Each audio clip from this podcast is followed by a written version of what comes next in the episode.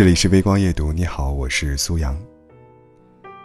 夜已深，我正要去睡，手机响了。一个朋友叶子发来微信。叶子结婚十几年，和老公从一无所有到有房有车有公司，还有一双可爱的儿女，本来日子是明媚的，可是她的老公出轨了。或者，这就叫做饱暖思淫欲吧。夫妻俩穷的时候一条心，有了钱反而走到了这一步。叶子提出离婚，她老公苦苦哀求，求她给自己一次机会。他说自己只是一时冲动，没有控制住诱惑，保证再也不会了。其实，叶子也舍不得这份感情。她说，老公就是她的半条命，如果真的失去他，自己肯定活不好。这次事件之后，叶子的老公对她和孩子比以前更好了，用力弥补自己的过错，但是，他们，却再也回不到从前了。叶子对老公没了信任，只要他晚回来一会儿，就疑神疑鬼。开始的时候，他还解释，后来就干脆沉默。他只用行动表达对叶子的爱，再也不像以前那样卿卿我我、唧唧歪歪、说不完的话了。两个人在婚姻的围城里痛苦的坚守，却又不愿分开。叶子问：“我快要崩溃了。”你能告诉我该怎么解脱吗？我该怎么办吗？我沉默了一下，和他说：“我觉得你应该给他一次机会，你们完全可以重新来过的。”那头，叶子如释重负的出了一口气，试探着问：“为什么呢？”为什么？因为我听出他根本不想离婚，只是想找个人倾诉一下心中的愤懑。就像林忆莲歌里唱的一样，我对你仍有爱意，我对自己无能为力，因为我仍有梦，依然将你放在我心中。而那个男人，愿意把污点洗白，握着他的手走下去，这样的婚姻不该结束。那么会有人问，什么样的婚姻不能继续走下去呢？几天前，一位远在美国的姐姐。倒好时差，跟我用微信聊天，倾诉她的故事。她说自己婚龄有二十八年了，十六年前带着孩子出国，在国内的丈夫始终不肯移民，只是偶尔来度假。后来她听国内的朋友说，老公几年前就和一个离婚女人同居了，之所以没有提出离婚，估计是想把她这里当条后路，哪天国内混不下去了。这边还锦衣玉食等着她。这位姐姐直接和老公摊牌，问她是选择和那个女人断了，还是选择离婚。她老公痛哭流涕，说自己只是因为一个人在国内寂寞，才做出对不起她的事。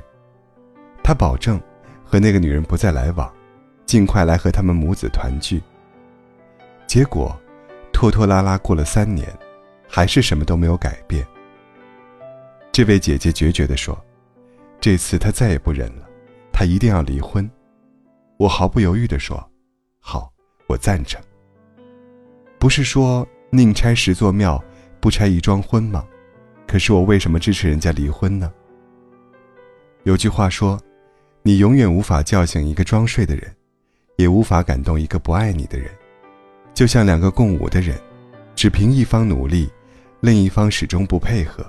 肯定跳不出优美的舞姿，除了踩脚还是踩脚，这样的舞伴还留着干什么呢？但只要两个人还朝着共同的目标努力，你退时我进，我进时你退，终会磨合成好看的舞步。哪怕曾经踩过脚，有过痛，也可以不放弃，不分离。众生皆在修行的路上，婚姻。何尝不是我们的道场呢？起初，我们总是把婚姻想象的过于完美，总以为结了婚便是琴瑟在御，莫不静好。慢慢的，我们才会懂得，婚姻除了责任、美好，还会有伤害和包容。伤害固然痛苦，只要还可以修复，就不要轻言放弃。当你在茫茫人海中行走时，发现所有的行人都是千人一面，只有他那张脸能让你亲切和踏实，能让你想起你和他的第一次约会，说过的第一句情话，羞涩的第一次拥吻。毕竟，用整段青春来爱你，是我这辈子最奢侈的事。婚姻是一座城，谁说不能推倒了重建呢？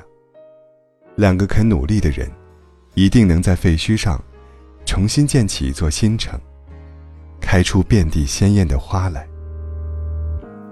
最怕夜深人静又被你关心，简单寒暄几句，倾诉着境遇。你像小千孤寂，我那么体恤，都心知肚明，所以面无表情。话题可以尽情随意，只要你感兴趣。除了别挑拨关系，确定你也开始心虚，我也准备就绪，都别再故弄玄虚。过去真有一何年纪，是否才会冷静？强忍不可理喻，别委屈，别故作深情。你说对不起，我还爱你，就别让回忆太锋利。循规蹈矩，就有自取。有什么意义？